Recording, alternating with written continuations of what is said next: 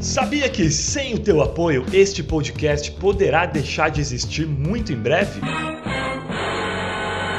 Pensando nisso, criamos a comunidade paternidade.doc, em que você, ouvinte, homem ou mulher, poderá se tornar membro especial para, além de contribuir com a sobrevivência do programa, ter acesso a regalias exclusivas que nenhum outro ouvinte tem. Isso mesmo!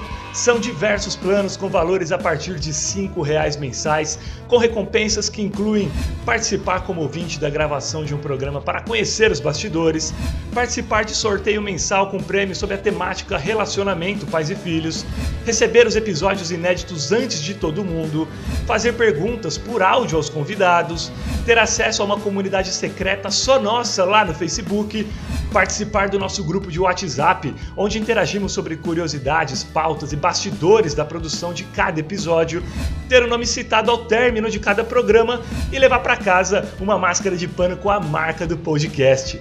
Não é demais? Então, se você acredita no propósito e seriedade do trabalho feito por mim, Fernando Giffer, aqui no paternidade.doc, não seja um ouvinte comum. Seja membro da nossa comunidade e fortaleça esse trabalho que, como você já sabe, é executado com muito profissionalismo e com a preocupação em agregar positivamente não só aos homens que já exercem suas paternidades de forma ativa, mas também inspirar e despertar reflexões naqueles mais dispersos e relapsos que, porventura, por qualquer motivo que seja, ainda não compreenderam a relevância de seu indispensável e insubstituível papel enquanto ser formador de caráter e educador social. Acesse agora mesmo apoia.se barra podcast paternidade, apoia.se barra podcast paternidade para saber tudo sobre as recompensas e escolher o plano que você achar mais justo. Lembrando que pode ser cancelado a qualquer momento sem burocracia. apoia.se barra podcast paternidade. Seja membro e bora trocar ainda mais figurinhas acerca do maior amor do mundo.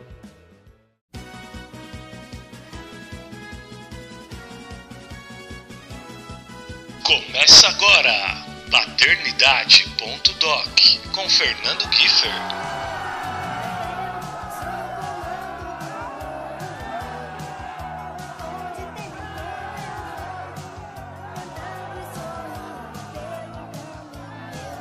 Puxe a cadeira, ajuste o fone e pegue uma pipoca, porque está no ar o podcast que se dedica exclusivamente à conscientização em torno da paternidade ativa e, claro, em celebração ao relacionamento pais e filhos.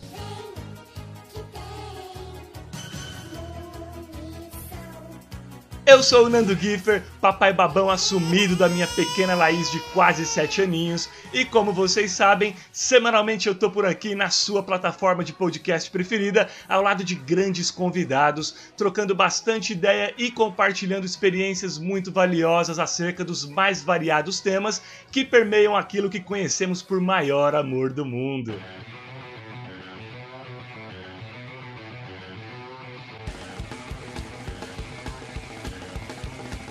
Nosso carismático e especialíssimo convidado já está ali no camarim. Mas antes de apresentá-lo da forma como ele merece, quero dar um abraço em todos vocês, ouvintes do Paternidade.doc, que têm fortalecido o trabalho a cada episódio.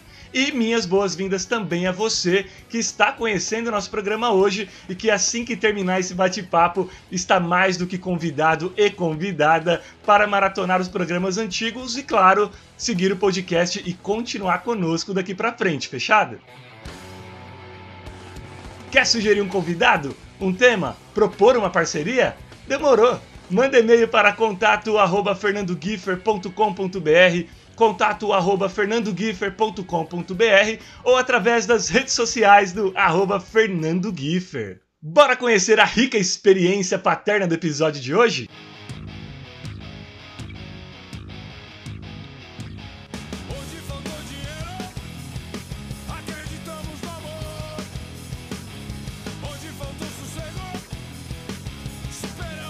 Olha, não tenho a menor vergonha de dizer que esse cara é meu maior ídolo na música.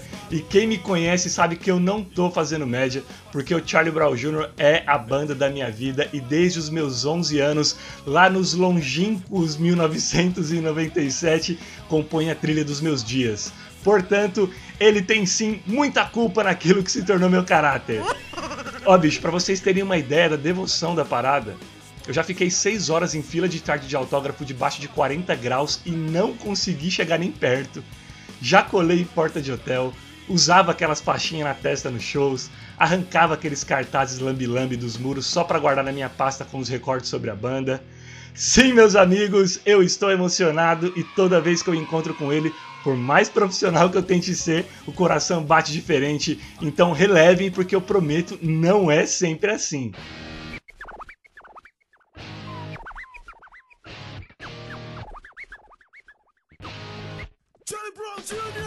Ele já foi guitarrista de bandas como Last Joker, TH6, Rockfellas, A Banca e Charlie Brown Jr., mas desde 2014 é também vocalista da Bula, com quem já lançou dois discos de estúdio e um ao vivo.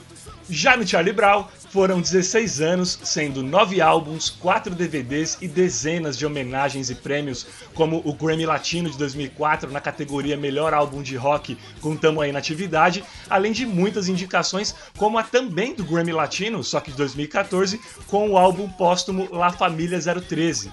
Mas ele não é conhecido apenas por ser autor de alguns dos riffs mais icônicos do rock nacional. Afinal, Impossível falar desse cara sem associá-lo à sua outra grande, se não maior, paixão além da arte. Qual que é?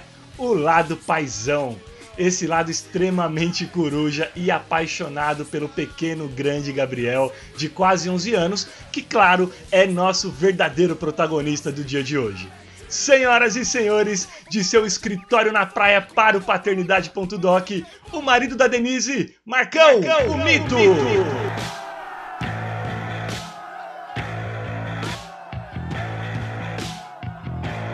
Salve, salve! Salve, salve, Nandro! Pô, toda a galera aí do Paternidade.doc, satisfação imensa estar com vocês. Pô, fiquei emocionado aqui, passa um filme na cabeça e feliz demais aí da gente estar podendo trocar essa ideia, meu. Passear, Nando. Obrigado, cara. Ah. Obrigado por ter aceito. É, eu tenho certeza de que vai ser uma entrevista muito inspiradora, um bate-papo muito diferente, de repente, até do que você está acostumado, sempre falando das bandas, sempre falando de música. É claro que a gente vai falar de música também, mas hoje o nosso papo, como eu falei, o Biel hoje é o nosso nosso principal protagonista.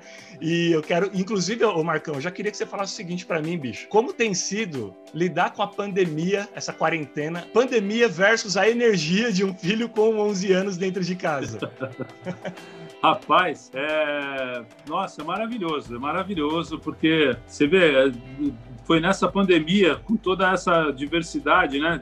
De mudar a vida, de não poder ter mais colégio presencial, cara, foi um momento muito próximo, assim, que eu vivi. Um ano, eu acho que o ano mais próximo que eu estive com meu filho, né? Porque eu também parei de fazer show por conta da pandemia. Todo mundo parou, assim, a gente fez umas lives, mas não teve as viagens rotineiras. Então, passei muito tempo em casa com ele, é, descobrindo coisas novas, aprendendo muita coisa. Eu estou impressionado assim, enquanto a gente aprende, meu, com os filhos. Eu, eu, sempre ouvi falar disso, mas não imaginava que na prática isso ia ser tão, tão bacana. E o Gabriel, ele, como você falou, ele está com 10 anos de idade, vai fazer 11 agora, Deus quiser, em janeiro. E, pô, cara, ele me dá verdadeiras aulas, assim, sobre muita coisa legal, sabe? Que ele está descobrindo é, na música, no YouTube e tudo mais, cara. Então, é, eu vou guardar, apesar de toda a dificuldade, de todo o sofrimento que está sendo esse ano, é, tá tendo um lado muito bonito também, de eu poder estar tá com meu filho assim, com tempo livre que normalmente eu não tenho, entendeu? Então, isso aí realmente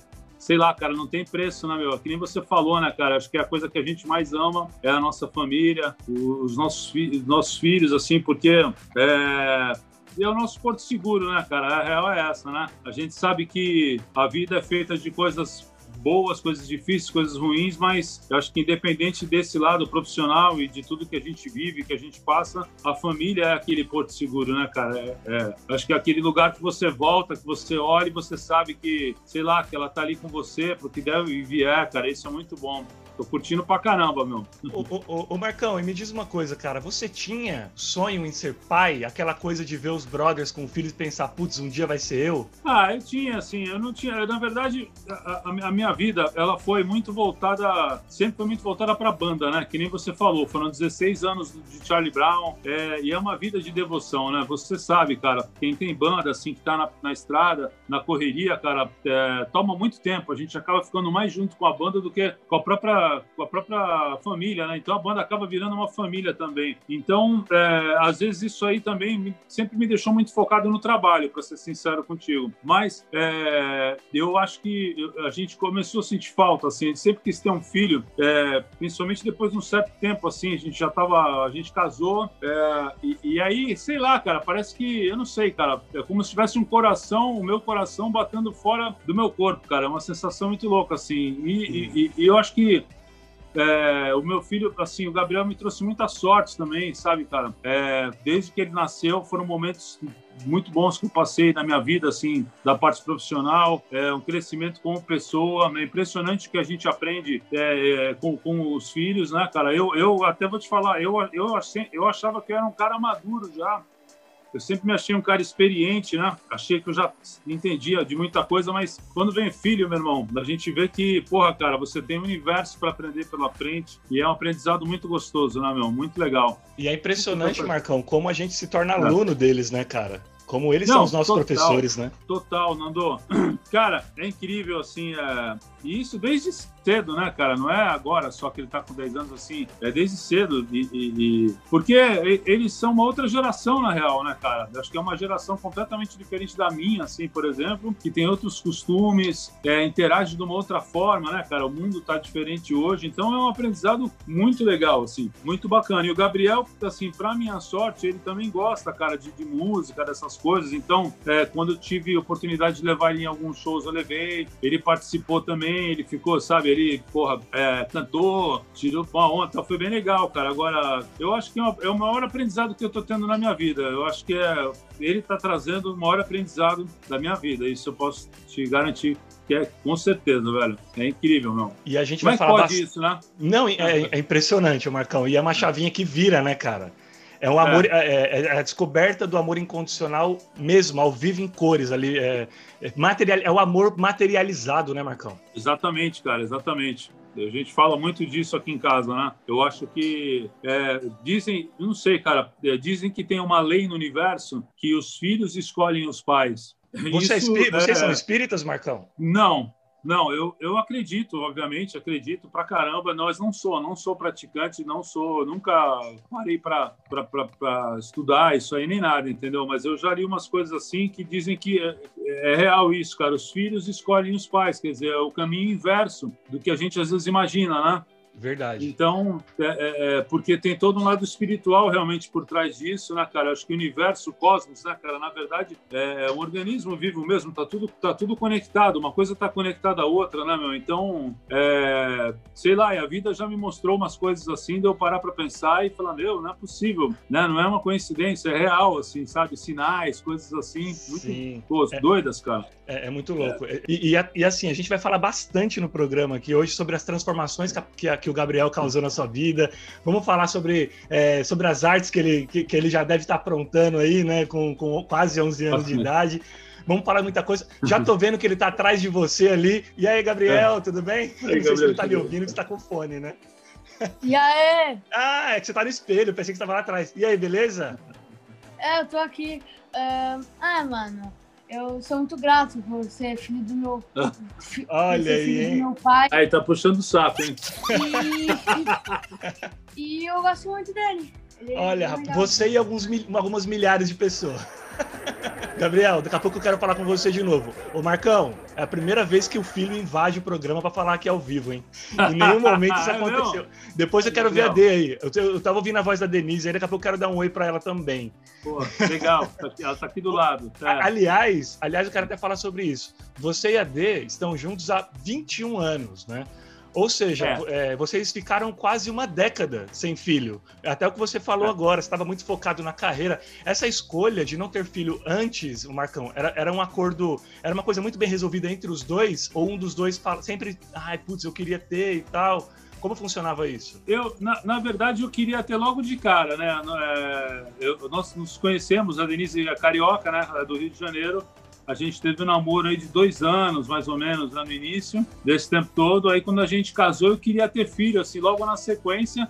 Mas ela, ela, ela não quis, na verdade. Ela falou assim, preferia né, aproveitar um pouco o tempo de casado, né? A gente também é, passou por esse período do namoro à distância então não dava para ficar se vendo toda hora, né? Então quando a gente quando a gente casou, ela falou, ah, vamos aproveitar um pouco, né? E tal, não sei o quê. É, depois vamos ter filho um pouco mais para frente, e tal. Eu falei, ah, beleza. Então a gente começou é, dessa dessa forma, né? E e foi passando o tempo, né? Ela teve uma, uma gravidez também que, infelizmente, ela acabou perdendo o bebê. É, isso deve ter sido mais ou menos depois de uns quatro anos assim de casado, eu acho, se não me engano. E foi uma pena, cara, porque a gente, ela descobriu que estava grávida, a gente, pô, ficou super feliz, né, meu? Falou, porra, que legal, não sei o quê, né? Teste positivo e tudo mais. É, e ela acabou descobrindo depois com o tempo que. Ô, oh, Maia, peraí. É, que passou que uma semana mais ou menos, ela, ela, começou a sentir umas dores e tal, e descobriu que ela estava com uma gravidez ectópica, né? A gravidez ectópica, para quem não sabe, é quando é, existe a, a, gestação, só que o bebê fica preso na trompa. Ah, sim. Então ela começou, ela começou a sentir umas dores muito fortes e tal, é, não sabia o que, que era, até que ela foi internada, fizeram o exame e o médico falou: olha, você tá grávida, né? Tá aí o bebê e tal, só que assim, eu não tô, eu não tô achando o bebê. Eles acabaram encontrando o bebê na trompa dela, ela acabou tendo que fazer uma cirurgia de emergência, tirou uh, uma das trompas, né? Para quem não sabe também, a mulher tem duas trompas, né? Ligadas no, no ovário e tal, então ela acabou, infelizmente, tendo que tirar uma trompa, ficou com uma trompa só foi um lance meio traumático, assim, porque é, o médico até explicou que te, é, tecnicamente, assim, teoricamente, diminuiria um pouco assim o percentual dela poder engravidar de novo, né? Só que graças a Deus, é, depois de acho que dois anos mais ou menos, se eu não me engano, dois, três anos, veio o Gabriel. Mesmo com uma trompa só, ela, ela acabou engravidando novamente. Está aí o Gabriel. Né? E, foi, e foi uma gestação veio... tranquila do Gabriel, Marcão? Foi uma gestação mais boa? O Gabriel foi, foi, foi relativamente tranquila. No finalzinho, ela, ele, acabou na, ele acabou nascendo prematuro, mas pouco tempo. Acho que foi uns 30 dias, 40 dias, eu acho, 30 e poucos dias prematuro, e mas foi uma gravidez tranquila. Só que é, no final ela teve aquelas coisas, sabe, de pressão alta, não sei o quê, é, passou nervoso, entendeu? A Denise é fogo. A, a, a, ela, pra você ter uma ideia, ela tava com aquele barrigão já de 8, 9 meses, né, cara? A barriga gigante. E Tava com a mãe dela no Rio de Janeiro ali resolvendo umas coisas, foi atravessar a rua, passou um cara, assaltou a mãe dela, bicho. O cara ah, meteu a mão na correntinha de ouro assim da mãe dela e ela ficou muito brava, bicho, e saiu correndo atrás do cara com um barrigão gigante, né? E a pressão foi lá em cima. Foi lá em cima. Aí depois disso, cara, ela começou a, a ter alguns picos assim de pressão, que não sei o que tal, até um belo dia que ela começou a se sentir muito mal e ter um pressentimento ruim, aquela coisa era três, era duas e pouco da manhã manhã, no Rio de Janeiro, né? Eu tava com ela, bom, vamos ligar pro médico, vamos pro hospital. E aí do... fomos pro hospital, então não sei o que. Aí o Gabriel nasceu, eram umas três e meia da manhã, mais ou menos. E faltavam uns 30 dias é, para dar o time certinho e tal. Mas o médico tranquilizou a gente, né, meu? Dr. Walter, um médico muito competente, ele até falou: olha, ele vai nascer prematuro, mas não tem problema. Tanto é, até porque eu sou prematuro, o próprio médico falou. Sim. Eu também nasci com 40 dias de, de antecedência, então não tem erro tal. E nasceu o Gabriel, ficou um tempinho no hospital lá, é, uma semana, né? Ele teve que ficar em observação. E, e é um barato isso, cara, porque, nossa, foi um momento emocionante, assim, nas nossas vidas, né, cara? De, a gente ficou apreensivo também mas correu tudo bem.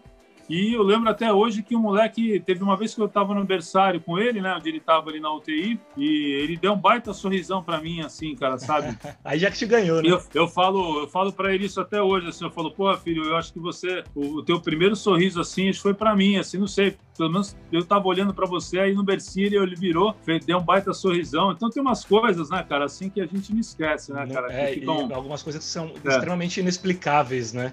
E, e Marcão, você tá, você tá falando dessa, desse momento do nascimento dele. Como que Sim. foi processar essa notícia ou, ou, ou lá na, de, de, quando você seria pai, apesar de que você já havia tido essa notícia anteriormente numa gravidez uhum. que acabou se perdendo, uhum. mas de imediato, até, até nesse dia mesmo que você viu Gabriel, rolou a dimensão do, de que aquilo mudaria a sua vida para sempre? Olha, com certeza, com certeza, porque é, você ser provedor, né, meu, de uma, de uma, outra vida é algo que mexe muito com, com você, né, cara? Não tem como não mexer, né, meu? Então, a, a, real é que a gente não tem, a gente, a gente já ouviu falar, né, através dos avós, de primos, de tios, mas a realidade, assim, para quem é pai, para quem é mãe, é, é, é, totalmente diferente, né, cara? Porque você tá naquela responsa é, 24 horas, você é o provedor, né, um outro ser, da criança, que é um ser totalmente indefeso, né, que tá ali é, totalmente depende, depende de você, do teu amor, do teu cuidado, do teu carinho. Então, é, foi uma transformação muito grande. Eu lembro que o dia que a gente tirou ele do hospital e foi para casa, a gente ficou assim, caramba, meu, agora tá na nossa mão e tudo mais, porque ele ficou uma semana né, na UTI, na, na Natal.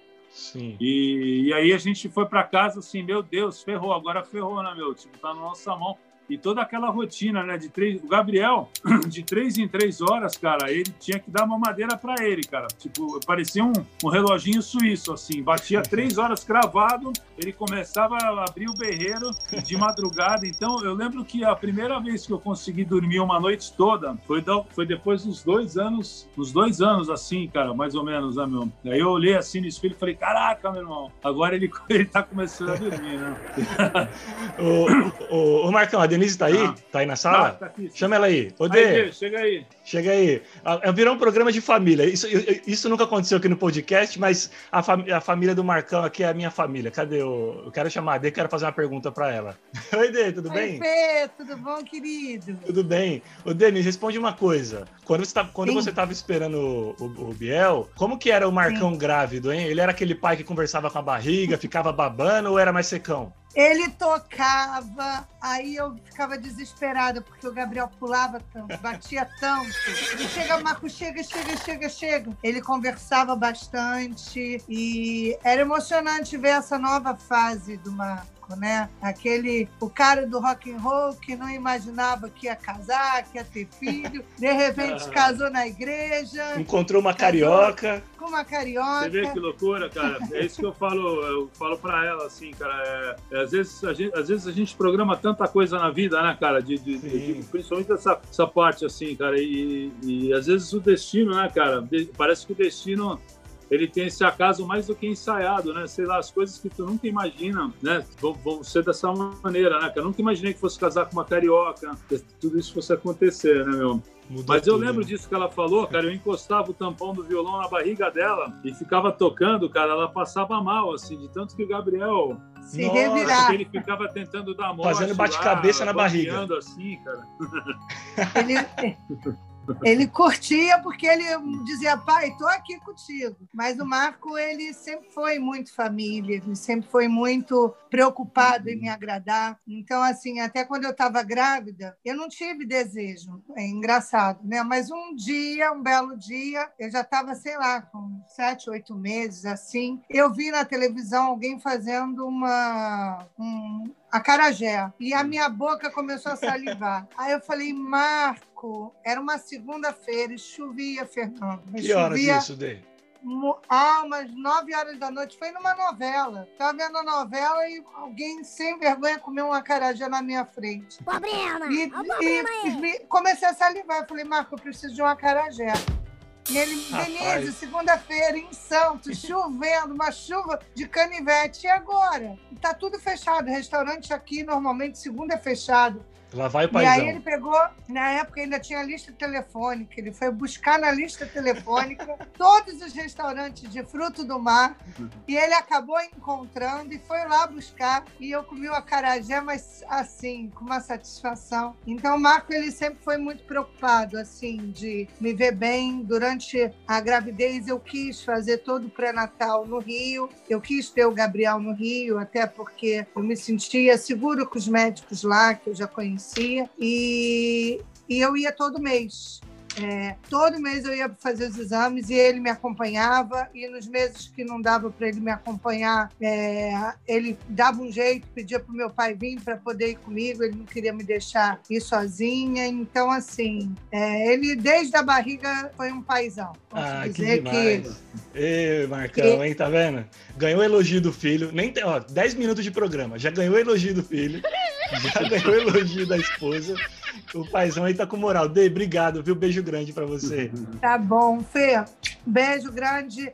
E ó, adoro o seu programa. Beijo, fica com Beijo. Deus. Ô, ô, ô, Marcão, e eu tava conversando com o Dani, do, do NX, marido da Pete, Sim. né? O Dani Wexler. E aí, ele, e aí ele tava falando dessa coisa da gravidez. ele falou, cara, a mãe, ela se torna mãe quando engravida. O pai, ele se torna pai quando o filho nasce. Você também tem essa percepção? Sim, sim. Eu acho que sim, porque é o contato mais real ali, mais físico. Não sei, cara. A mãe, é, ela carrega a criança, né, meu? Durante os meses ali, o tempo de, de gestação. E eu acho que quando nasce, tem, realmente, né? Aí você começa a participar mais mais é, ter o contato, atualmente já tem o contato com a criança, né? Nove meses, dez meses antes, na verdade, né? Então é diferente, com certeza, cara. Com certeza é bem diferente. E... Mas o pai participa também, né, meu? Eu, da minha parte, assim, eu sempre, como a Denise falou, né, meu? Eu tentei me esforçar para poder dar toda a condição, né? Para ela poder fazer. Assim, foi, foi, não foi fácil pra gente, né? Porque, imagina, eu moro em Santos, então pré-natal foi todo no Rio de Janeiro. Então a gente ia, to, ia todo mês para o Rio, que era uma viagem relativamente longa, assim, né, cara? Todo, todo mês é, foram feitos todos os exames. Eu respeitei todo, tudo que ela queria, né? Ela fez questão de fazer os exames lá, de fazer o pré-natal lá. Poderia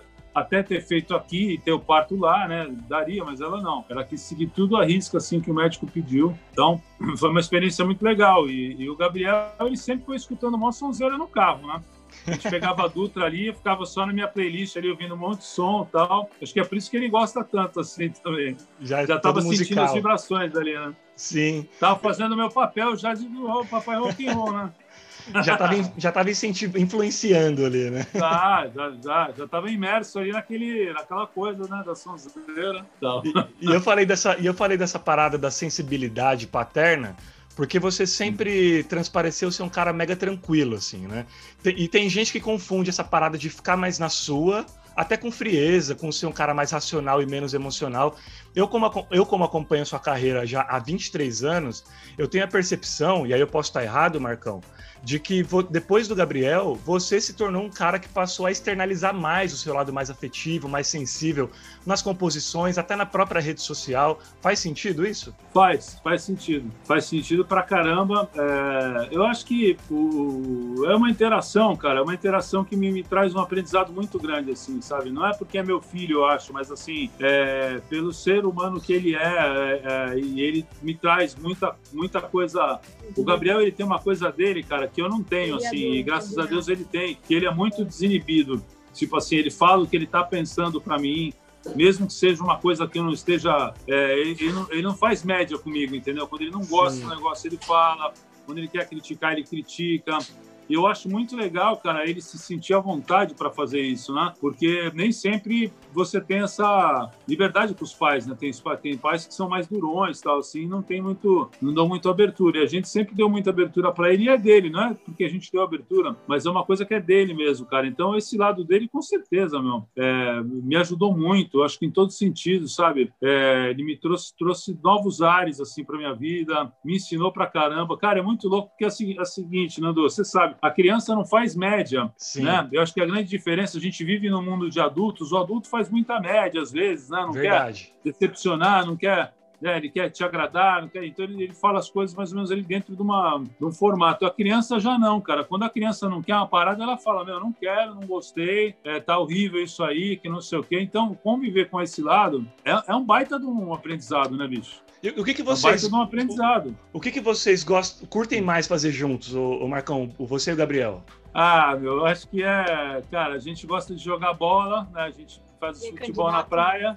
É, vídeos no YouTube, assim, que ele me mostra, assim, que eu racho o bico pra caramba.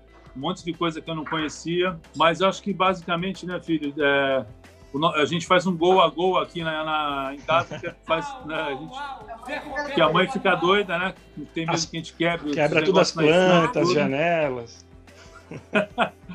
E, e, e, e, fora que, assim, uh, o filho também exige muito, porque, pô, eu lembro a época, por exemplo, que eu tava ainda no... O Charlie Brown tava rolando, cara, então às vezes eu chegava, porra, em casa destruído, né, bicho? Dois, três shows, sem Sim. dormir, cansado, né, tal. Foi, puta, vou pra casa, vou dormir. Quando eu abri a porta da minha casa aqui, tava o Gabriel com a bola já me esperando. E aí, pai, vamos jogar, que não sei o quê tal. E aí você vai no teu limite, né, bicho? Então, é... Só o é filho para conseguir fazer isso, né? É.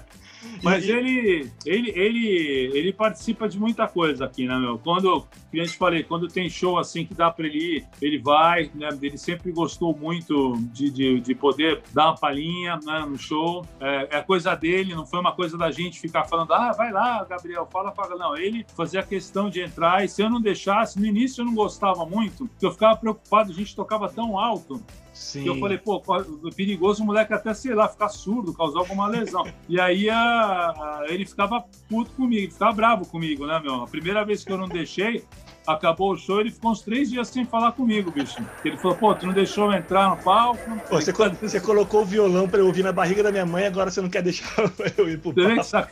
Não, pô, puta, puta sacanagem da minha parte, né? Tá certo e, eu, e, eu, percebi, eu ia te falar exatamente isso, Marcão. Eu, eu, eu, percebo até nas postagens que a Denise faz, que você faz, que o, que o Biel ele é muito musical. Ele já, ele já começou é. a invadir o Electro Sound aí? Começou a invadir o já? estúdio? Não, pra caramba, bicho. Ele vai, meu, é, durante um bom tempo assim, cara, a gente tava ensaiando, sei lá, gravando, ele chegava já do colégio, já é direto pro estúdio, entrava e queria participar, e cantava e não sei o que, tal, fazia isso aí. E ele é, ele, ele tem muita noção de ritmo, né, meu? Me ajudou Pra te falar a verdade, eu tenho algumas composições do primeiro disco da Bula. Eu lembro que tinha algumas músicas que eu tava tocando no meu quarto, assim, com, com violão, e aí de repente ele vinha e começava a batucar na cama, assim, sabe? A levada de batera, assim, brincando. Sim, fazendo metrônomo alguma... pra você. Exatamente. E algumas vezes ele, ele, ele, sem ele saber, ele acabou me influenciando. Eu estava imaginando uma outra batida para a música e ele fez de uma outra maneira. Eu falei: olha, ficou legal, bicho. Estou a fazer que... isso. Olha que fazer demais. Isso música. Muito e, louco, né, cara? É. E, ele, e, ele, já tem dado sinais, o, o Marcão, de que gosta, do que gosta para seguir quando adulto, assim, tirando a música, ou ele está muito envolvido já com a música? Olha, eu, eu ele, ele, ele curte pra caramba, mas eu, eu, eu não. Eu sinto que ele tá num. Ele ainda tá muito no universo, sabe, infantil, assim, de criança. Sim. Então, por exemplo, ele gosta muito de videogame, YouTube, entendeu? Então, a bateria ele gosta mais. Então, então, assim, eu não fico muito da minha parte, né, vamos dizer, eu não fico forçando assim, tentando ensinar. Já, já, já ensinei algumas coisas assim para ele tocar, mas não fico cobrando assim demais, que eu sinto que ele tá naquela fase da criança, sabe? E, e é importante também, né, meu, a criança viver essa esse lado, né, meu, mais infantil. E aí eu acho que naturalmente ele vai ele vai resolver, né? Mas eu não sei, não sei se ele vai ser músico, né? Não sei. Eu quero deixar ele bem à vontade, porque eu acho que senão eu tenho um pouco de receio de disso gerar uma pressão, sabe, em cima dele. Sim. É, por eu, por eu ser músico, e ele acabar se sentindo muito é, ah, eu, eu, se eu não for músico eu vou decepcionar o meu pai, sabe, coisa assim. Eu, eu, eu, eu, eu, passei, por exemplo, na minha vida, assim, eu passei um pouco por isso, eu sei como é, né? O meu pai é dentista, cara, e, e eu sinto que meu pai gostaria muito, assim, que eu fosse dentista também. Então, eu cheguei até a prestar vestibular, acabei não fazendo faculdade nem nada, né, meu? Mas era uma coisa que eu, que eu, eu acho, eu acho, eu cheguei por um bom tempo achar que ser, esse era o meu caminho, que ia ser legal para mim, um caminho natural, né? Você fala, pô, já tem alguém na família, você vai fazer isso, mas no final você vê, você vê como a vida é louca, né, cara? Eu fui para um caminho completamente diferente e, e, e, e as coisas deram, acabaram dando certo, né? Então, eu penso a mesma coisa para ele, cara. Assim, eu quero que ele fique bem à vontade, mas, mas também crio ele com a consciência que eu falo, filho, tudo que você for fazer, seja lá o que você quiser ser, você vai ter que se dedicar. As coisas têm que ser, você tem que levar a sério, né? Você tem que tentar ser organizado, tem que se dedicar. Nada cai do céu, porque uma, uma das, das minhas preocupações hoje é que, assim, cara, eu acho que a gente vive num mundo muito efêmero. Eu não sei se eu estou até exagerando um pouco, mas parece que as pessoas que querem tudo para ontem, né, cara? Assim, é, uma, é uma questão meio do mundo moderno, né? né? Exatamente, entendeu? Então, eu, eu, eu falo muito isso para ele. Eu falo, filho, você tem que né, treinar, tem que ter paciência, ninguém nasce sabendo, né? Você não pode também, né, sabe, é, é, ficar assustado ou desistir de tudo Porque não é assim, né? As coisas funcionam, você tem que ir descobrindo e treinando e ter paciência, cara. O- É isso, né? Ô, ô, ô, Marcão, eu queria falar um pouco da sua infância, cara. Você teve uma infância que se passou ali nos anos 70, né? Você é de 70, exatamente de 70, então a década Tô. de 70 praticamente foi a sua infância. Quais memórias você tem de quando era criança? O que, que vem à tua cabeça quando lembra daquela época? Ah, bicho, eu lembro muito da, da, da, da minha família, assim, eu, tive, eu fui criado junto com meus primos, cara, eu tenho os primos aqui em Santos, da, da família do meu pai, e eu tive uma infância muito feliz, assim, ao lado deles, né, meu? É, com muito futebol, é, anos, anos 70 era, uma, era um mundo muito diferente do que hoje, então, é, hoje eu vejo que a molecada, pelo menos está aqui, assim, a molecada não sai muito de casa, né? Fica é, mais no game, né, no YouTube e tal. Na minha, nessa época, cara, era, era futebol o dia inteiro na rua, na praia, na rua, né? Aqui em Santos tem uma praia muito boa para jogar futebol. É, voltava para casa com o dedinho pendurado, né? Porque dava aquelas coisas esfoladas no asfalto. Sem o tampão do dedo. E, e- e a galera fazia o gol na rua, bicho, com tênis. Você vê que não tinha tanto carro que nem hoje, não era perigoso, né? Não tinha essa violência que tem hoje. Então era futebol pra caramba o tempo todo, cara. E, e- também, é, é, esse- os meus primos, minha família, é, é, assim, é, todo mundo é corintiano fanático aqui em Santos, cara, entendeu? Da minha família, né? E o pessoal né, fazia jogo com a camisa do Corinthians, era para ter uma ideia, para não ter briga, era assim, era Corinthians versus Corinthians. Porque aí, na, na pior das hipóteses, quem ia ganhar era o Corinthians, entendeu? Então, isso aí, eh, você vê, foi, começou meio que na minha infância e foi até pouco tempo atrás, cara. Tem umas fotos aqui em álbum de família com todo mundo uniformizado, né, meu? Fazer esse jogo de, de, de final de ano. Então, foi muito legal, cara. Agora, é, é louco isso, né, bicho? Até eu chegar ao ponto de eu ter contato, por exemplo, com a música, e começar a acreditar, né, que isso, puta, realmente era o que eu queria fazer, foi um, foi um tempo longo aí. Muito doido isso, né? E, e- e a gente está falando de uma época, né, Marcão, que não era uma época de fácil relação afetiva entre pais e filhos. Lá, é, a gente está falando de anos 70, ali o Brasil ainda carregava uma cultura forte do autoritarismo paterno, do pai não beija, Sim. só, só coloca comida na mesa. Fala sobre as lembranças que tem dos momentos com teu pai. Cara, é, o meu pai, louco assim, cara, meu pai, ele, ele, ele- ele me deu uma educação, meu pai, eu nunca apanhei do meu pai, né, pra você ter uma ideia, né, cara? Tipo, meu pai, ele teve uma educação, acho que do pai dele, já do meu avô, que, que era professor, uma educação muito bacana, assim, sabe? Que tudo era resolvido na, na conversa, né? Não, ah, tinha a, a bronca, a punição, quando, quando se merecia, mas não era nunca na porrada. Então, o- eu lembro que, assim, o maior castigo que meu pai me deu uma vez, quando era moleque, ele, eu tava indo mal no colégio, ele pegou a minha guitarra e sumiu com a minha guitarra um mês.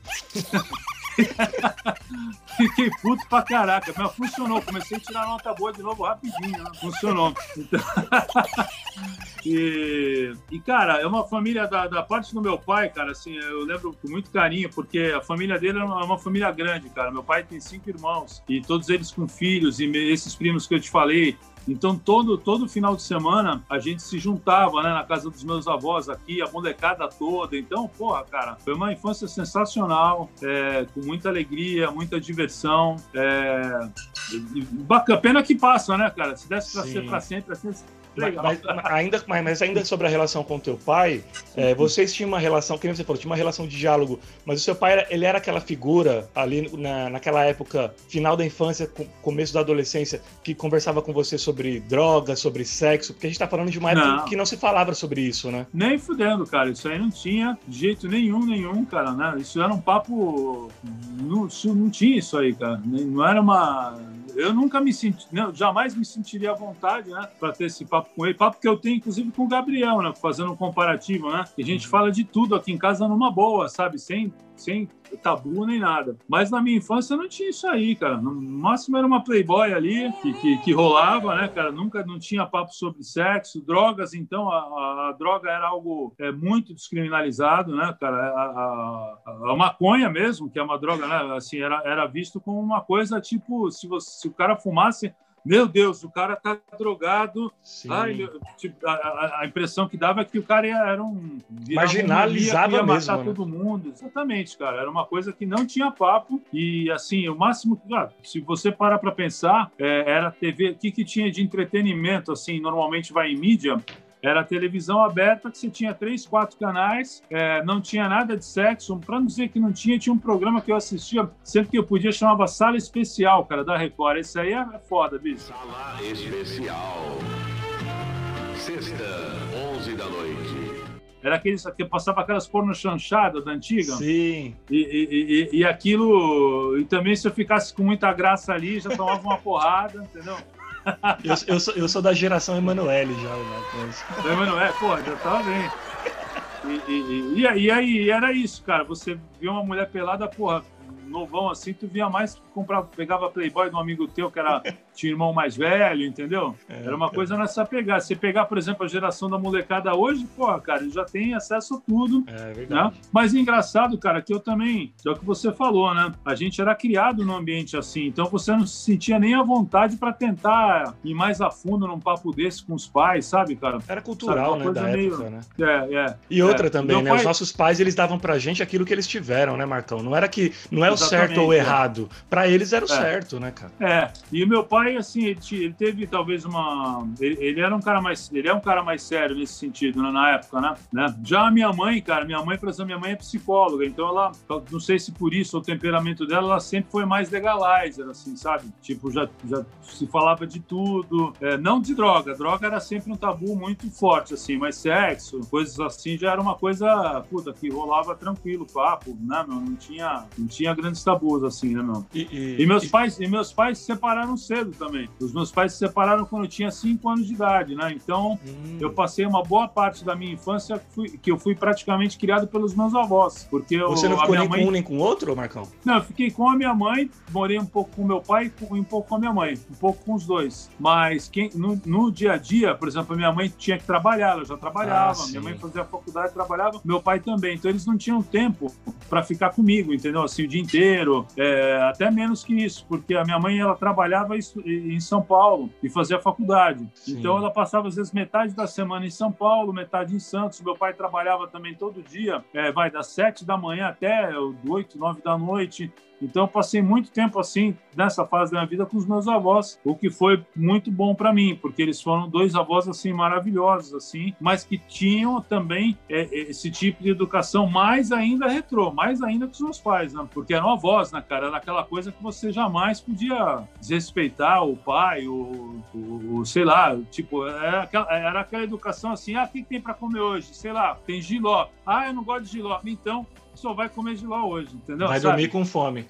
É, eles, eles não eram assim comigo, mas assim, eles foram educados uhum. por imigrantes né, meu, que vieram de fora para cá, os pais deles e tal, que era uma, é, é, viveram numa, numa fase difícil da vida deles, né? Se você, é o que você falou, tudo é um reflexo daquilo que você viveu, né? E como Sim. você foi criado. E, e eles pegaram, é, foram criados por famílias que tiveram muita dificuldade, né? Qual que é a sua descendência, difícil, Marcão? Assim. Cara, da parte da minha. Eu tenho um monte de coisa. Na verdade, a parte da. da, da, da, da a, a, mãe do meu pai era filha, filha de italianos, né? Tanto é que a minha avó pai, a mãe do meu pai, o nome dela é Bambina. Ah, sim.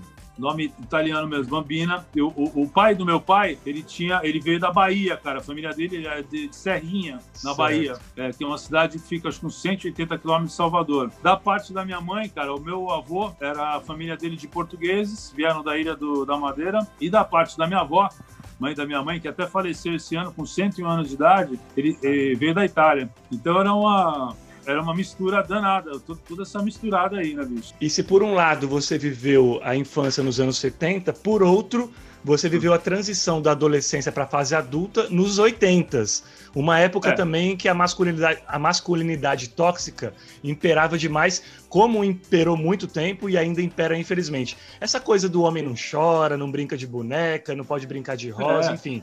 Essa é uma, aquela fase em que os meninos não podiam ser crianças, se não sofriam bullying dentro de, da própria casa. Você sofreu essa coisa do é para homem, do ser macho e goela abaixo, Marcão? Não, não, não, não tive muito isso, mas eu acho que a gente já vivia numa. O mundo era assim, né? Como você falou. Eu acho que a gente já vivia imerso, cara, no mundo com essa mentalidade. Se você pegar os programas, por exemplo, tinha de humor, do Chico Anísio, do Jô Soares, tinha o Capitão Gay, tinha, tinha uma série de, de, de, de né? Que hoje até daria, talvez até processo, não sei, né, cara? daria uma série de problemas, né, cara? Então o mundo era um mundo diferente, era um mundo realmente extremamente machista, muito mais do que hoje. Tinha aquela TV Macho, né, que era um programa de comédia. É, e, e, e, mas, mas eu vivi, cara, eu convivi bastante com a diversidade, cara. Tipo, minha mãe, ela teve muitos amigos de, de, de sabe, de várias crenças e estilos de vida diferentes. Então, ao mesmo tempo, isso aí nunca foi algo chocante, assim, para mim. É, nunca me incomodou, sinceramente, apesar de ser, naquele momento, um mundo muito mais machista, muito mais agressivo, né? Muito mais é, preconceituoso, é, eu sempre vi isso com naturalidade, porque eu fui criado também no meio assim. Como você disse Sim. que hoje você consegue manter um diálogo muito bom com o Gabriel, acerca até de assuntos que na sua infância eram muito mais difíceis, né? Eu queria até falar, Mas... eu queria perguntar para você sobre isso. Se você também tenta, nesses diálogos que tem com ele, desconstruir esse resquício do machismo para transmitir uma mensagem diferente para ele. Sim, pra caramba. E toda vez que eu vejo, é, é, reparo que ele faz algum comentário, às vezes ingênuo, ou que tem algum teor, algum traço desse tipo de, de mentalidade, é, eu falo até para ele, falou, Gabriel, ó, isso que você falou, você tem, não é assim, entendeu? Eu tento mostrar para ele, ó, pensa por, olha para isso dessa maneira, olha só. É, para que eu acho importante importante, né, cara, a gente ter respeito ao próximo, né, cara, o ser humano. E não importa, eu acho que o, o importante, eu acho, é caráter. Eu acho que o principal, né, porque ao mesmo tempo a gente vive num mundo muito dividido hoje, né? É, então, eu acho que é importante, em primeiro lugar, caráter, né? Porque não existe assim, existem as pessoas que têm caráter e as pessoas que não têm caráter. Sim. Então, eu não me importo, cara. Eu acho que esse é o valor que, que eu tento passar para ele, né? Que ele respeite as pessoas pelo que as pessoas são, pelo caráter das pessoas, pelo conteúdo das pessoas, pela índole, né, meu? E não porque a pessoa é A, B, C, D, E e tal. E, e o que eu vejo dele, assim, até pelo reflexo do próprio relacionamento dele com os amigos do colégio dele, que é aquela coisa que todos nós vivemos já de molecada, que rola aquela sacanagem, eu acho que o mundo dele hoje é um mundo muito mais leve do que era o meu, por exemplo, entendeu? Sim. A, é, até tem bullying, tem bullying, tem preconceito, tem, também tem, mas é muito menor do que, do que foi, cara. Muito menor, né? E, e é importante, cara, né? A gente tem que... E, e é, é, o que você falou, cara, eu acho que é uma coisa que, que você tem que... É, é importante o ser humano crescer também com essa mentalidade, né? Meu? Uma evolução, porque, né? Uma evolução, porque depois você quer mudar, fica mais difícil, né? A gente acaba guardando, isso é uma raiz, sabe, cara? Uma coisa meio. E tem muita maldade hoje, né, Nando? Eu acho que, porra, cara, Sim. o mundo tá muito violento, né, meu? Sabe? Tá muito violento. Eu acho que esse é um lado que piorou muito no mundo, é isso, cara, a parte de violência, né? E, e, e ainda nesse nicho, Marcão, de transmissão de valores a gente está imerso a uma sociedade que 24 por 48 horas quer botar o dedo no nosso nariz para dizer o que a gente tem ou não que fazer e como fazer. E aí nascem é. também alguns paradigmas estruturais e culturais bem bizarros, como os estereótipos de gênero, aquela parada do carrinho para menino, boneca para menina, azul para menino, rosa para menina. Como você e a Denise lidam com isso na criação do Gabriel? Olha, a gente deixa, deixa ele ter as escolhas dele. Né? Na, na, na verdade, a gente. É... Ele, ele, assim, eu acho ele muito autêntico no que, ele, no, que ele, no que ele escolhe nos gostos dele. A gente não tem, como eu te falei, cara, a gente, não tem, a gente não tem uma interferência e, e não sentimos que é necessário ter uma interferência nele, entendeu? Nesse sentido, cara. É, na verdade, eu acho que foi tão patético. Eu sei que existe muita gente que pensa assim, claro, mas eu acho que isso tudo acabou se tornando algo bastante patético, cara, porque é, até a criança mesmo percebe que esse tipo de fala, de argumento, cara, é uma coisa, é uma, praticamente uma piada, né, meu? Eu acho, assim, você tá entendendo? Tipo, não, isso, você não pode ter esse tipo de coisa hoje em dia, né, cara? Eu acho que a criança, ela tem que ter a liberdade dela natural, eu, eu não sei, cara da parte dele. Vocês dão, geralmente dão mais autonomia, né, para esse tipo de escolha. É, não fica, a gente não fica muito Cerceando. se preocupando com isso, não, não, não nem paramos para pensar muito nisso, para te falar a verdade. Não. Eu, eu, tenho, eu tenho um grande orgulho na minha vida que é ter dado uhum. pro meu ídolo um disco da banda dele que ele não tinha. Eu tô falando do vinil que eu dei de presente pro Marcão do Last Joker, que ele tocava antes do Charlie Brown. E aí, mito, é o seguinte: aquele disco, se eu não me engano, ele é de 93. E aí eu queria saber o seguinte: quem era aquele jovem anônimo Marcão, aquele jovem anônimo Marco Valentim, de Marco 1993, Valentim. solteiro e aos 27 anos? Cara, é o. Bom, Marco Valentim, para quem não sabe, é o, é o, é, o, meu sobrenome, né? Meu nome é Marco Antônio Valentim Brito. E Valentim é o sobrenome da mãe do meu, da família da mãe do meu pai, né? Porque eu sou Júnior, tenho o mesmo nome que meu pai. Sim. E ah, ali, cara, foi um processo da minha vida assim muito bacana de descoberta, porque a gente, eu gravei aquele disco, acho que eu tinha talvez 19 anos, 20 anos de idade, e, e, e, e, na minha cabeça na época era, era o máximo, já era o máximo, assim, você poder gravar um vinil, um disco, né, cara? A gente, é, era um disco de uma gravadora de rock aqui em Santos, né, cara, da Metal Rock Records, é, que quem, quem cuidava dela era o dono dessa gravadora, é o Pepe Macia, que é o filho do Pepe, que é o lendário, lendário Pepe, sabe, que jogou na época do Pelé, Opa. aquele time lendário do Santos, e o filho do Pepe é o Pepinho, que é um grande amigo meu de Santos, que teve uma loja aqui no estilo dessas da Galeria do Rock em São Paulo, aqui em Santos. Ele abriu um selo na época e contratou o Last Joker para gravar o disco. Então a gente gravou, foi a primeira gravação, né, de, assim cheia, né, de disco em formato de disco, né, de LP, né, vinil mesmo. E cara, é, a gente fez um baita barulho na cidade, cara. Os shows lotavam aqui, a galera apesar da banda tocar o repertório sem inglês, a galera todo mundo cantava nos shows. Então eu vou te falar que por uns bons, por uns bons momentos assim, cara, deu aquela sensação de pensar, puta, a parada vai decolar, tá indo muito bem, não sei o que, altamente promissor, cara. Depois de um tempo assim, as coisas foram mudando. Aí eu comecei a conhecer um pouco mais sobre a realidade, assim, sobre o que é o mercado, né, é, fonográfico, é, como é que isso funciona, né? É, começamos porque uma coisa é você tá na tua cidade, outra coisa é você já ir para outras cidades e ver a, a forma como as pessoas, Sim. né, meu, é, é, absorve o teu trabalho. Então foi, foi um período de amadurecimento e de crescimento, de muito crescimento, meu, porque foi nessa banda que eu aprendi muita coisa assim de guitarra, sabe? Que eu carrego comigo até hoje. Eu tive um parceiro na guitarra, o Miguel, o Miguel Mega, que hoje mora em Portugal, que é um, um cara muito querido assim, e aprendi muita coisa assim com ele, entendeu? Então foi um período muito promissor assim para mim. Você, você teve um período já porra louca na sua vida, Marcão? Porque as pessoas olham para você e vê você, o Marcão como um cara muito tranquilo, mas nessa época, por exemplo, do Last Joker, que você era muito jovem, ou você sempre foi realmente um cara muito de boa? Eu não sei o que é ser exatamente um cara muito de boa, sei lá. um cara que abusava menos cara, ali. Não, olha, um eu, cara...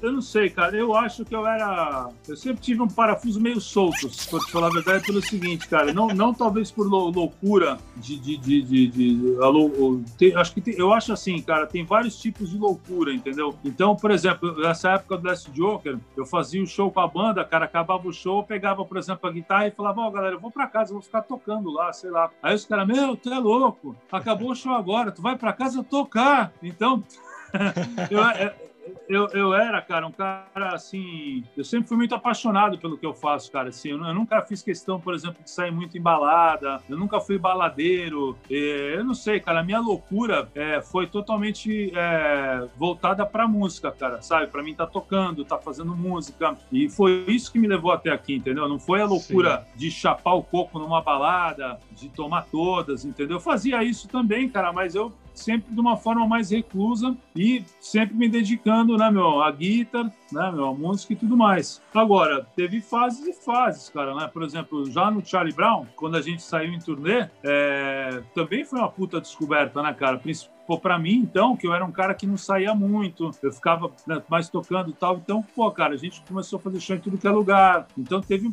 porra, bicho, deu pra aproveitar pra cacete, né? Deu pra tirar a diferença né, de tudo isso aí.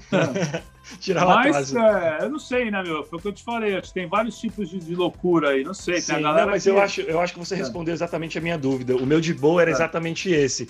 Saber. E, e, você respondeu, sim, você sempre foi um cara mais tranquilo. Eu acho que essa é a palavra, assim. Sempre foi um cara mais tranquilo é, e, fo eu, e, focado eu, no seu trabalho, né? E eu, eu também paguei um preço alto por isso, cara, porque às vezes o cara mais tranquilo é também o cara que, que acaba se desgastando também muito, cara, entendeu? Porque você acaba. É, as pessoas buscam muito isso em você, esperam muito isso de você, e de uma certa forma você acaba virando tipo um para-raio também para muitas situações, entendeu? Sim. E eu tive um papel muito, muito grande assim dentro do Charlie Brown também, sabe? É, e, e, e, fico feliz por isso, mas era uma coisa que também me atingia bastante, cara, né? De, estar ali no meio também e, e, às vezes por você ser um cara mais calmo, mais tranquilo, você sofre mais, às vezes, porque você não, não externa tanto, né?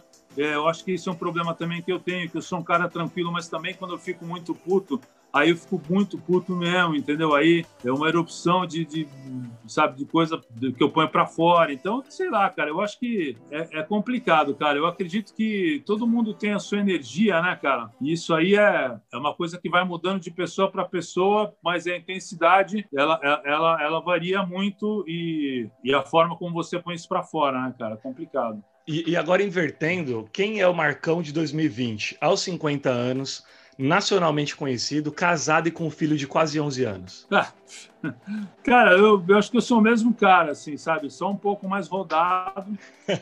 Eu não, eu não acredito que eu mudei assim muito, não, cara. Mas a, a, diferença é que, vamos fazer um paralelo, cara. Imagina que a vida fosse um autódromo, assim, de corrida. Então a diferença quando você tem 50 anos, cara, é que você já conhece bastante, assim, o autódromo. E você conhece legal, assim, cada curva, entendeu? Então, não é que você não vai cometer mais erros, entendeu? Mas você já tem uma experiência de autoconhecimento que você consegue, às vezes, né, meu, sanar ou evitar certas coisas, entendeu? Que você sabe que não vai fazer, não vai te fazer bem e tudo mais. Mas eu basicamente sou a mesma pessoa. Eu não acho que eu não acho que eu mudei assim com tudo que aconteceu comigo. Eu não acho que eu mudei assim, não, não passei a ser outra pessoa. Sou apenas uma pessoa mais experiente e um eterno aprendiz, principalmente com, com o Gabriel, né? Que é aquilo que a gente estava falando, né, cara? O filho ele traz um, um aprendizado fudido, cara, entendeu? E, e, e quando você olha o Gabriel hoje com quase 11 anos, você enxerga nele o Marcão quando tinha cidade? Em alguns, em alguns pontos, sim. É, é, incrível esse negócio, né, cara? É uma coisa que tem essa questão da, da, da do, do hereditário, não é mesmo? Então eu vejo que ele tem algumas coisas que me lembram muito a mim, mas ele lembra muito mais a Denise, eu acho, assim, no sentido dele ter sacações e, e a atenção dele, o foco dele em determinadas coisas. Mas ele tem uma coisa, assim, que lembra bastante, cara, da, da, da minha pessoa, né? E eu sou muito distraído, por exemplo, entendeu? E ele às vezes fica distraído também,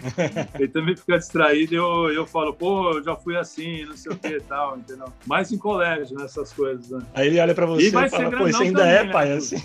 Pô, pra caralho, bicho. Vai piorar agora com o tempo. e, e, e ele vai fazer, ele vai fazer 11 anos agora, eu imagino que hoje você já esteja tendo com ele essa convivência mais pai-brother, ou seja, né, de que aquela conversa mais de homem para homem e tal.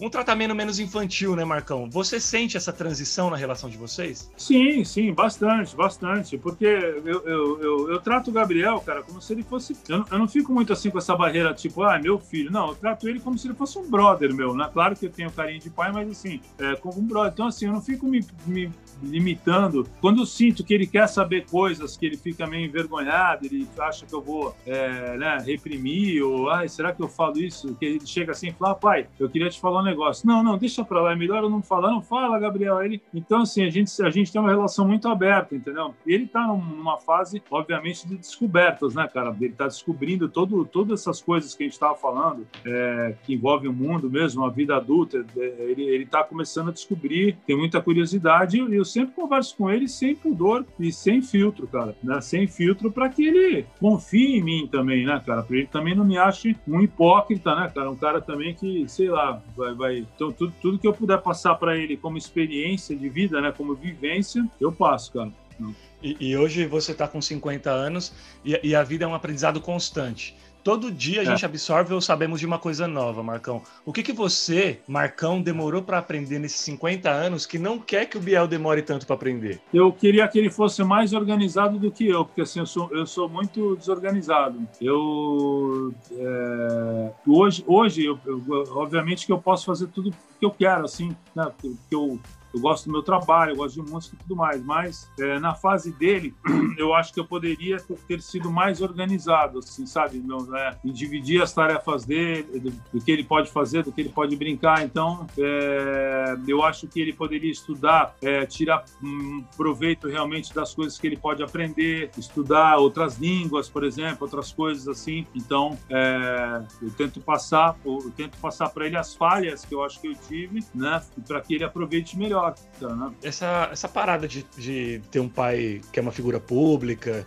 de receber gente famosa em casa, porque o teu estúdio é em casa, já deu um nó na cabeça dele em algum momento, assim, tipo, pai, por que, que as pessoas pedem para tirar foto com você? Ou ele, ou ele ter crescido nos palcos com você já foi algo muito natural, assim? Não, ele, ele, ele no começo ele ficava assim, ele ficava triste comigo, né? Porque ele via, o pessoal parava, vezes, sei lá, na rua, no shopping, não sei o quê, no show para tirar foto, aí ele às vezes ficava chorando no comecinho. O que foi, filho? É, é, você roubou os meus fãs. Roubou os meus fãs. ele não ele não gostava muito, cara. Mas aí é, é uma coisa meio de criança, né? Assim, dele, dele, dele, dele assim, sei lá, talvez da competição, né, cara? Dele falar, ah, por que que pedem para tirar foto com você, não pedem comigo? Então ele se apresentava. Teve uma vez que eu fui fazer um show em São Paulo que eu achei muito engraçado. O pessoal riu muito porque ele se, ele começou a se apresentar para a galera e ele mesmo dava autógrafo, né, cara? Então ele chegava para a galera ele colava assim e falava: Oi, tudo bem? Eu sou o Gabriel, posso te dar um autógrafo? Aí a pessoa, claro. Não. É, Nasceu porque artista via que, era uma, via que era uma criança, né? Via, viam que era uma criança. Ele, pô, devia ter, sei lá, sei lá, quando ele tinha uns 4, 5 anos, 6 anos de idade nisso. Então, ter, é, para mim, foi muito engraçado, né, cara? Ver tudo isso. E, e, e- mas ele, ele, assim, lida, hoje lida com uma baita naturalidade, né? E, é, é engra- foi, foi curioso, assim, eu poder assistir é, toda, todo esse, esse, esse processo, essa evolução, porque é, é, eu lembro que teve um período que ele via coisa minha, assim, do Charlie Brown, coisa minha na internet, lá no YouTube, ele vinha me mostrar, pai, você tá num vídeo tal que não sei o que. Eu falei, ah, e daí? Não, porra, pai. É. Aí, daqui a pouco ele vinha e falava de novo, pai, não, não sei o que, o cara lá do, do meu colégio disse que te conhece. Que não sei o que e tal. Então, para ele, cara, foi um período de descoberta. Hoje ele já trata isso com mais naturalidade, né? Assim, já não é uma coisa faz parte da vida dele e tal. É diferente, né, cara? Eu imagino isso, Sim. assim, imagina ter um pai ou uma mãe, né, não sei, que, que tem esse tipo de trabalho, é bem diferente. E eu acho que, e eu acho que a família sente também um pouco, viu? Porque isso é muito bacana a gente falar, é divertido, né? Essa coisa toda. Só que a família, pô, cara, para pra pensar. Diversos finais de semana que eu não posso ficar com ele, por exemplo, né, cara? De repente, todos os amigos dele estão indo pra praia, estão saindo, estão não sei o quê, e eu, eu não estou em casa para poder dar um rolê com ele em passeio, cara. Então, no final das contas, cara, eu acho que assim, tudo tem um lado bom e também tem um lado que não é muito legal, né? Mas toda profissão tem o seu tem os seus calos também, né? É, ônus e bônus. mazelas, né? cara, entendeu? É isso. E, e, ô, Marcão, e como a gente tá falando sobre paternidade e música, e Aham. o Rock Yours Baby, hein, cara? Que projeto maravilhoso do Bruno Gouveia, né? Puta, achei sensacional, cara, também. Sensacional. Uma baita iniciativa e foi feito com muito. uma forma muito especial, né, cara? Pô, tem, uma vers... tem várias versões incríveis ali, porra. a- Muito. A, versão de Lugar ao Sol, assim, eu fiquei. chorei, cara. Quando eu escutei a parada.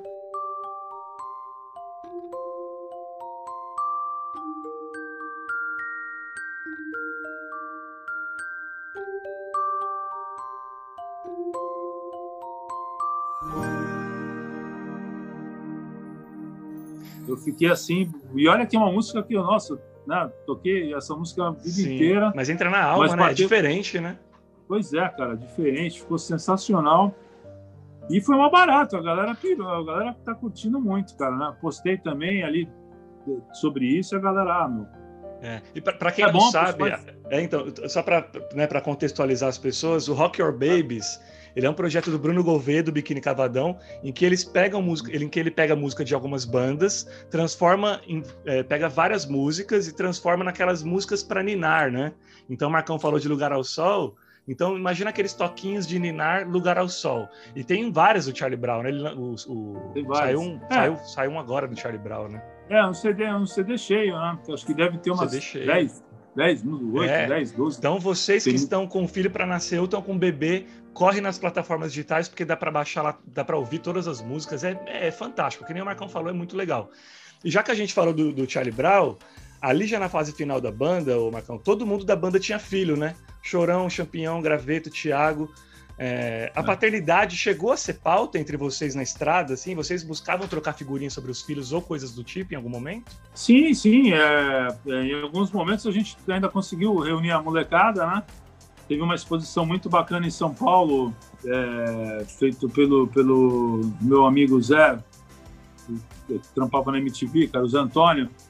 tem várias fotos bacanas ali e tal. É, e são, eram filhos de gerações diferentes, né, cara? Isso que era louco, né? Por exemplo, o Gabriel era o mais novinho, né? Era uma escadinha, né? O Gabriel era o mais novo. E aí tinha os outros filhos assim, até o Xande, que já era mais velho um pouquinho, né, cara? Então, foram, foram poucos momentos assim que a gente pôde ter contato com eles nos shows, assim, sabe? Então não era uma coisa muito presente assim, não, porque não dava, né, cara? Na estrada não dá para você levar filhos e tudo mais. E acaba sendo um ambiente de trabalho, né? É, por conta da responsa, né? Então, às vezes a gente estava no busão e tal, mas assim, o foco era mais assim, tá trampando, tá fazendo música e tal. Mas eu acho que os grandes momentos de interação com a família foram em shows mesmo, é, em São Paulo, principalmente, né, meu? O Chorão, ele, ele gostava muito de pegar o Gabriel e... Pôr no palco, né? E, e, e pôr no palco, cara. Teve uma vez até que foi até engraçado, eu paguei mó mico, bicho, porque é, uma das primeiras vezes que o Gabriel foi no show, ele tinha uma guitarrinha de plástico pequena, que ele ficava me imitando, e eu falei para Denise, eu falei, ó, ele vai ficar no canto do palco, não solta ele, pelo amor de Deus, Denise, porque se você tudo soltar, escuro, né? é tudo escuro, é perigoso até ele cair do palco. O palco é alto, é, o som é muito alto, cara. Eles tocam muito alto, não é que pode ficar sujo, não sei o que e tal. E aí, beleza, tô tocando no show. Dali a pouco eu olho pro lado, cara, vejo o Gabriel na frente, assim, no palco, cara. Tocando, né? Tem essa imagem, aí, eu acho, na internet, é icônico. Tem, tem, tem. E, e eu fiquei, e, e, o mico que eu paguei, mó mico, bicho. Eu fiquei puto com a Denise, cara. Eu fui tocando assim, até o canto, falei, pô, Denise, por que você soltou o Gabriel? Pô, pedi tanto para você não soltar, mas no meio do, do som alto eu não consegui entender muito bem o que ela falou para mim, mas no final ela disse assim, não, foi o Chorão que veio aqui e pegou o Gabriel. Arrancou o Gabriel do colo dela e levou.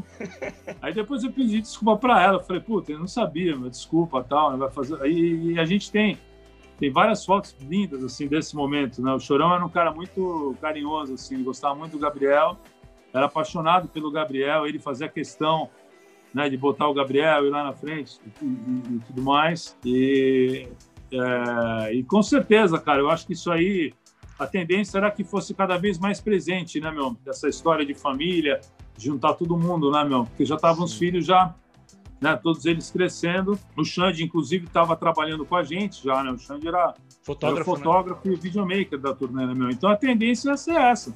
A gente ia fazer a, sei lá, a dinastia Brown, ia passar de. Charlie Brown só para baixinhos. O, o, o, o, Mito, é o seguinte, a gente está chegando ao, ao, quadro final do programa, uhum. mas antes eu quero abrir espaço para você falar da mulher da tua vida, a mãe do teu filho, aquela que você tem o rosto tatuado no antebraço, aquela que te aguenta mais de 21 anos. Qual a importância, o Marcão, da Denise na tua vida e em teu amadurecimento enquanto homem, pai profissional? Cara, importância mil por cento, cara, porque ela é uma pessoa que ela, ela descobriu coisas em mim que eu mesmo não conhecia, sabe, cara? Ela foi uma pessoa que teve, foi um divisor de águas na minha vida, sabe, em termos de me dar me compreender, ter, ter, você falou paciência também, porque não é fácil ser mulher assim do, de, de, músico, sabe que você está em turnê para caramba, você fica longe da família, entendeu? Você tem compromissos, né, que fogem ao teu controle. Então ela foi sempre foi uma mulher. Eu tive muita sorte, cara, eu acho, sabe? Eu tive muita sorte de ter conhecido a Denise, né, cara? A gente se conheceu é, por um acaso, que eu até falo brincando, um acaso mais do que ensaiado pelo destino, porque é, cara, é uma história muito louca, velho. A gente estava voltando de um show é, de Volta Redonda e a banda perdeu o voo, cara. A gente chegou atrasado no aeroporto lá no Rio, a gente, nós perdemos o voo e pegamos, íamos pegar outra ponte aérea. E ela estava indo para São Paulo, a gente não se conhecia, né? E ela perdeu o voo também. Caramba. Então eu conheci, eu conheci a Denise, cara, na sala de embarque do aeroporto lá no Rio, do Santos Dumont, assim, cara numa, numa, numa, numa, num, num, golpe de, do acaso, assim, sabe? De, de eu estar esperando o voo. Aí puxei o assunto com ela na sala de embarque, a gente acabou se conhecendo. Aí fiquei encantado, né? Falei, puta, eu quero conhecer um pouco mais dessa mulher, não sei o que e tal. Aí o avião estava lotado, eu entrei com ela, eu fiquei sentado do lado dela, só que tinha um senhorzinho de idade.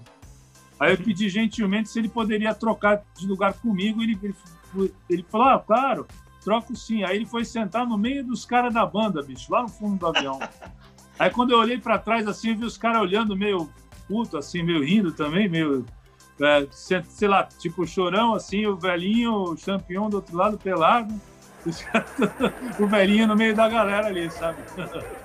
E, ele, e, graças a esse velhinho, você vê, graças a esse velhinho, cara, eu tive, sei lá, eu poderia talvez nunca mais ter visto ela, e eu, eu acabei conseguindo pegar o telefone dela, a gente ficou, a gente começou a se falar e tudo mais, e, e, e tive a sorte, estou casado com ela aí, como você falou, a gente está casado há 18 anos, já nos conhecemos há 21 anos, e é uma mulher sensacional, cara, que o mais, uma das coisas que ela tem, que eu acho que poucas pessoas têm, assim, não sei, que eu tenho muita sorte de poder ter isso na minha vida, assim, ela é uma pessoa que ela tem muito amor, cara, é uma pessoa muito amorosa, é muito compreensiva e não tem tempo ruim para Denise, cara, sabe? Ela tem uma capacidade, assim, cara, de me aturar, porque, cara, não é fácil, velho. Eu, eu, eu sou muito Caxias, eu passo muito tempo no estúdio tocando, eu sou, eu sou, eu sou fanático por esse por essa coisa, sabe, toda, cara. E ela, pô, cara, ela tem, assim, uma paciência fodida, bicho, entendeu? E é uma mulher sensacional, que eu tenho a sorte de, né, de ter na minha vida. E, e ela ainda abençoou o nosso casamento, a nossa vida, materializando o nosso amor nessa criança que eu amo muito também, que é meu filho, né? Pô, que demais, cara. Que declaração linda. Marcão, chegamos então ao quadro final do programa. Uma tradição aqui do Paternidade.doc que tem emocionado muita gente porque representa um momento bem especial. Hora dela, a cápsula, cápsula do, tempo. do tempo.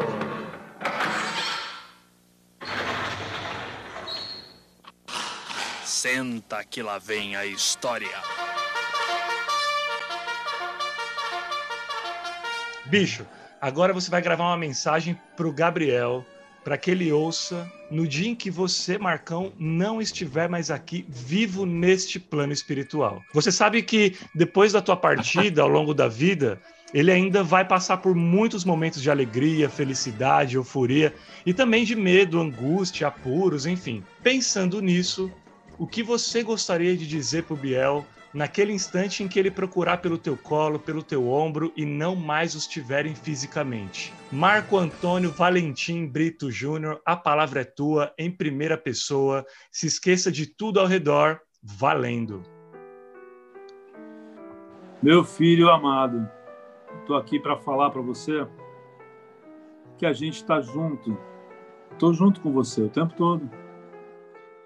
Eu acho que a nossa energia ela está conectada o tempo todo. E nada é por acaso.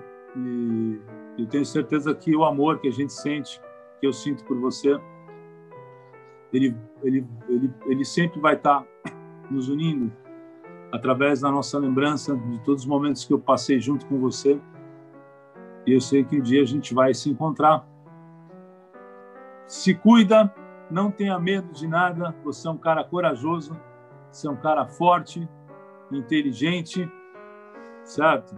Você é um exemplo para mim. Sempre foi um garoto que me surpreendeu e continue sempre assim, porque eu te amo. Tá bom, meu filho? Te amo demais, demais, demais. Aí. É foda, cara. Fiquei emocionado aqui. Eu queria falar mais. Imagina. Quer, quer, quer, complementar, ah? Muita emoção, muito esse moleque, cara. Pô, cara, muito bom esse teu quadro, cara muito legal. É, ele, ele, é um, ele acaba surpreendendo é exatamente por isso, né, Marcão? Porque é surreal a gente pensar no nosso filho aqui sem a gente, né? É, é verdade, é verdade. Eu acho que a gente. Tá, é difícil, a gente não, não consegue estar preparado, é difícil a gente estar preparado para isso, né, meu? Sem pensar realmente nisso, não sei. É muito difícil, cara. Mas é legal essa reflexão que você propôs. Eu acho que é muito bacana, muito bacana. E é isso, cara. A gente tem que entender que é, o tempo é muito importante, né, Nando? A gente tem que ter esse tempo aqui e a gente tem que valorizar esse tempo, amar né, as pessoas que são importantes para a gente, né, ter muito respeito por esses seres humanos tão, tão especiais, nossos filhos, né, cara? Ô, ô, Marcão, a tua relação com a morte mudou depois do que aconteceu com seus grandes amigos, Chorão e Champion? Mudou muito, mudou muito, muito porque eu acho que é, sei lá, cara, isso tudo, vai, falando muito resumidamente assim, é, me, me, deu uma chacoalhada, cara, assim, me mostrou que, cara, é, o quanto a gente, o quanto a gente é frágil, o quanto a gente pensa que a gente é forte, mas o quanto a gente é frágil, o quanto a gente é vulnerável, as nossas próprias vontades, né, cara? É, e quanto tudo isso é perigoso também, sabe, cara? Então, é, e, e, e, o tempo é implacável, né, Nando? O tempo é uma coisa que é, às vezes ele pode demorar um pouco mais, um pouco menos, cara, mas a verdade é que aquela, aquela velha máxima, né, cara? Eu acho que o dinheiro pode comprar muita coisa, a fama, entendeu? Você pode comprar um carro legal, um apartamento legal, você pode viajar, poder fazer suas paradas, até ter o teu conforto, mas ele ele não compra o teu, ele não traz, não dá, dá para você comprar o teu tempo de volta, né, cara, sabe? E e a gente tem que se cuidar, cara. A gente tem que entender que, pô, todo mundo é vulnerável, que ninguém é de ferro. E foi uma perda, é uma perda muito grande, assim, que, sinceramente, até hoje eu tenho que lidar com isso de uma forma, sei lá, sempre diferente, cara, entendeu? Não é uma coisa que eu, eu não considero que é uma coisa que eu aprendi ali, que eu nunca não superei isso, na verdade. Não é uma coisa que eu superei. Eu acho que eu vou aprendendo a lidar a cada ano. E, e, a cada ano parece que bate de uma maneira mais profunda, sabia?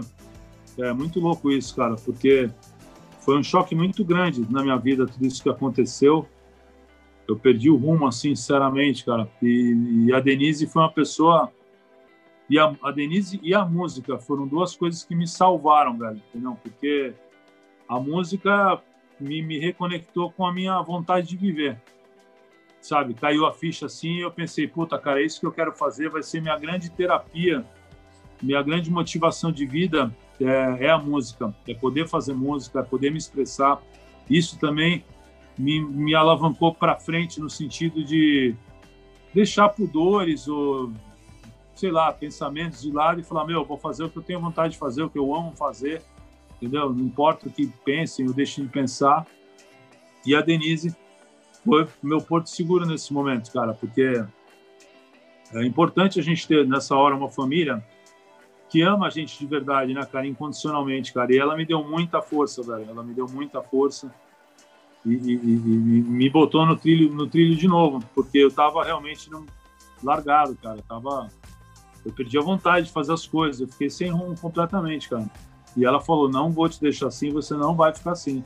E é uma coisa, cara, da, da depressão, que, desse sentimento, cara, que se você não abrir o olho, ou você não acreditar que isso pode te derrubar, você acaba caindo do cavalo. Porque derruba mesmo. Derruba mesmo. Você vai te pegando, vai te pegando e você fica vendido ali, cara. Então, eu tenho, eu sinto muita falta dos caras, sabe? Sinto muita falta, cara. A gente tinha, para você ter uma ideia, é, às vezes eu vou fazer uma música, sei lá, eu estou compondo alguma coisa, eu penso assim, puta, o que, que o Champignon é, faria no baixo, nessa parte?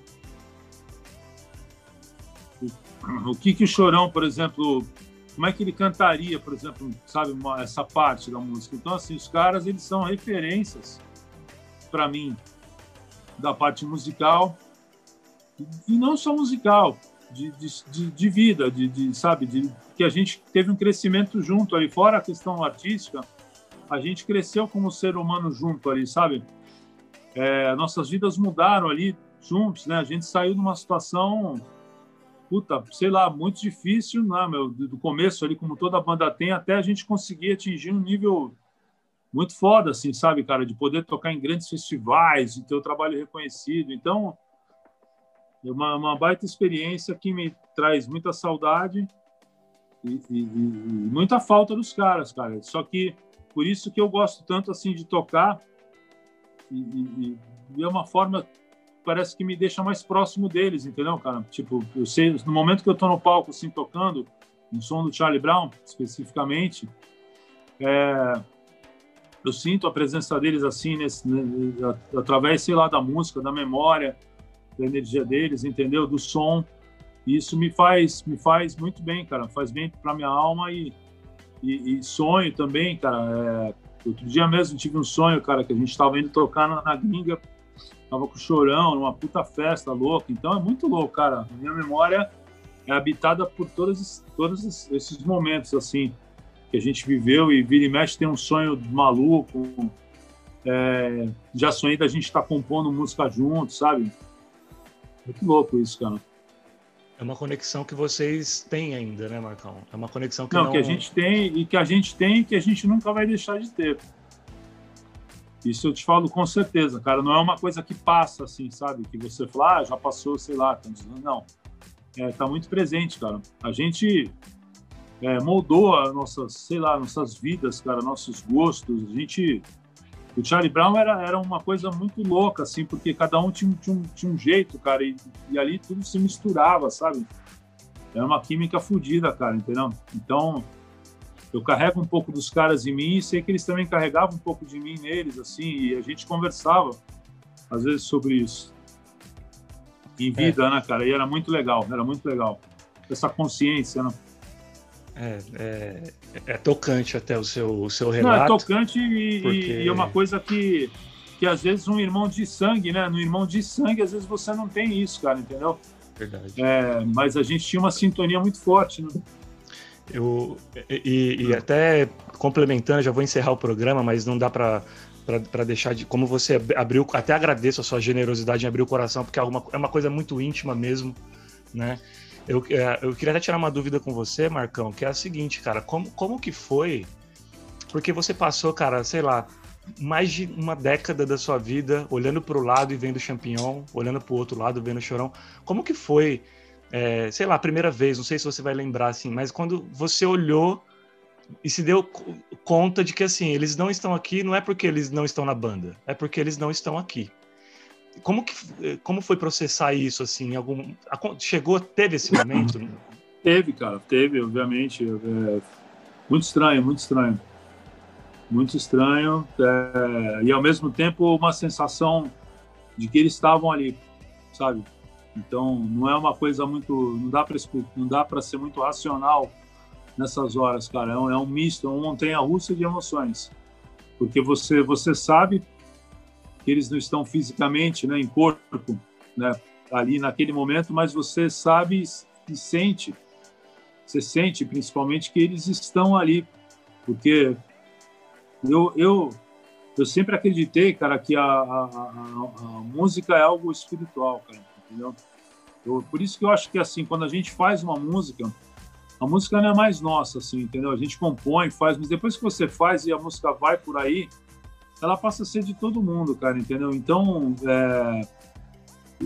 a vibe era essa, cara, de estar tá tocando a parada, de você, pô, sentir que como se estivesse todo mundo junto, entendeu? Eu, eu acho que a música, na verdade, Nando, a música alivia essa sensação, entendeu? É isso que eu estou te falando. Ah, porque você tem a sensação de estar tá todo mundo junto ali através da música. Você está tocando, você está é como se o cara estivesse do teu lado, assim, muito louco isso, cara, entendeu? Eu tive muitos esses insights num estúdio aqui gravando, cara. Né? Logo depois, assim, que isso tudo aconteceu, eu, eu, eu, chegava a esquecer que os caras não estavam mais aqui. Pra você ter uma ideia, entendeu? No sentido de eu estar tocando e falar, putz, eu vou agora gravar um CD, vou, vou mostrar pro Champignon, pro Chorão. Aí dali a pouco eu penso, caralho, os caras não estão mais aqui, velho. Complicado. Então é um negócio, é um negócio que é foda. Difícil pra caramba. Não sei, é difícil explicar também isso aí. Sim. Tô é, tentando. É uma coisa que vai. Não tem explicação e vai te pegar sempre, né, é. Marcão? Não, vai, vai, vai pegar sempre. É, vai, vai pegar sempre e cada vez pegando mais, eu acho. Sim. Cada, cada vez, vez, pegando mais. Cada vez de um jeito diferente. E, e assim, né, é. cara, essa questão da, da morte, eu acho que quando a gente está falando de figura pública, ela não é uma morte como das outras pessoas que não são públicas, porque você não consegue em nenhum momento, às vezes, se desligar daquilo porque sempre vai ter alguém que vai te lembrar daquilo. Seja na internet, seja pessoalmente, seja na própria obra, quando você vai tocar, você não consegue desligar.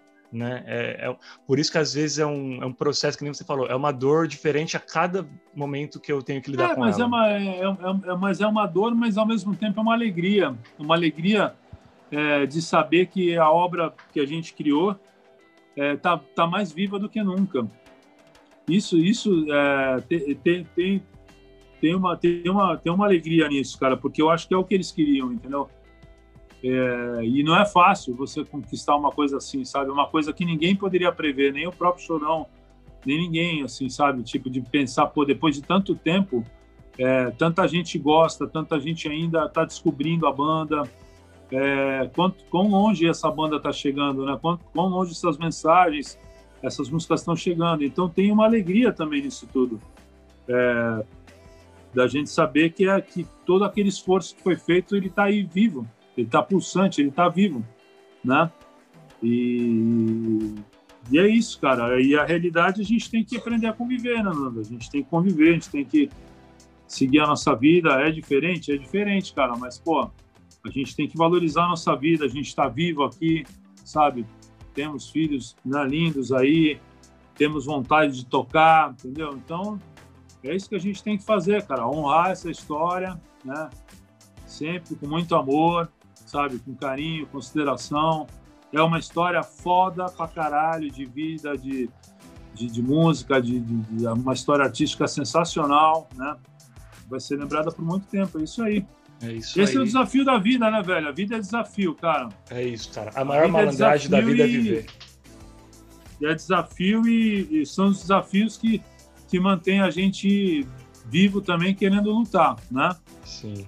Eu, eu acho que é, é isso aí, cara. A gente tem que ter como exemplo a luta toda, né, meu? E, e seguir em frente, cara. Com, com determinação, coragem, encarar, né, meu irmão? E seguir, cara.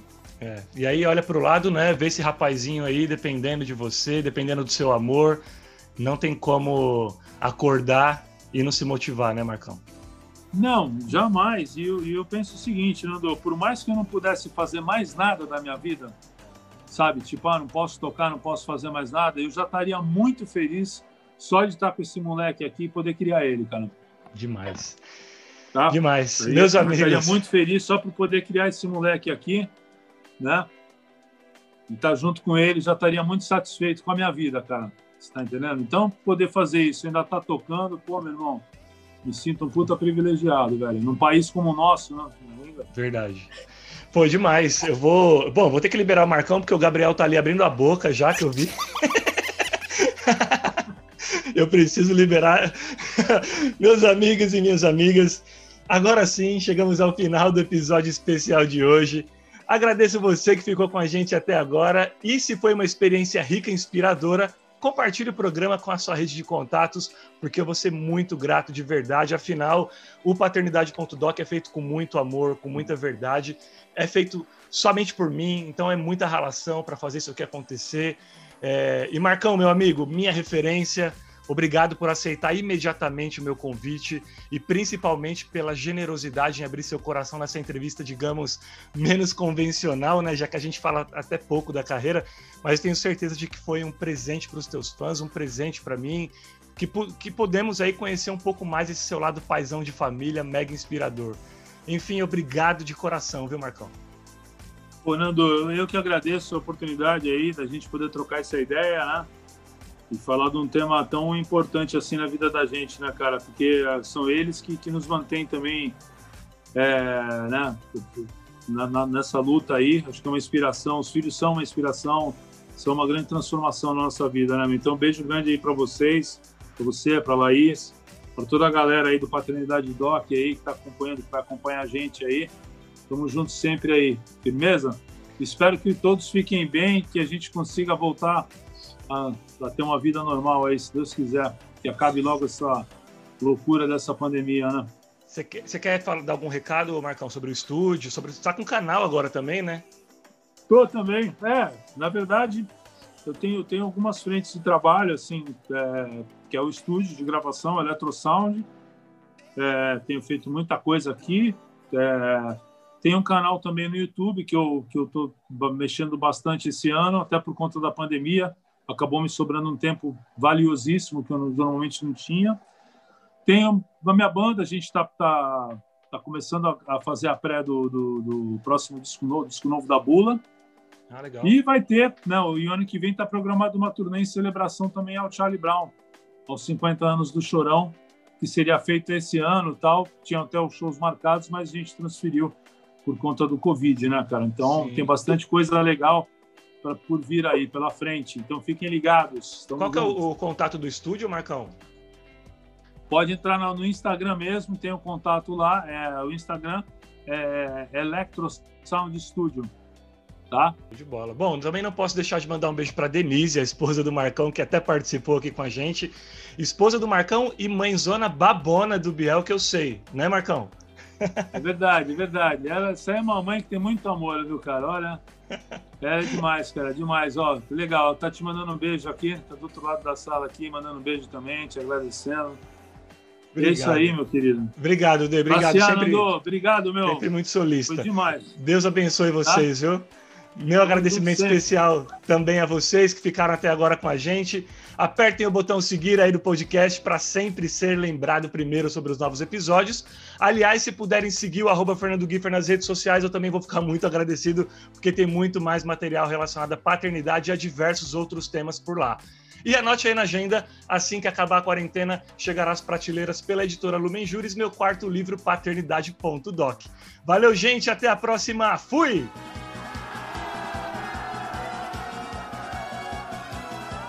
Você ouviu Paternidade.doc com Fernando Giffer.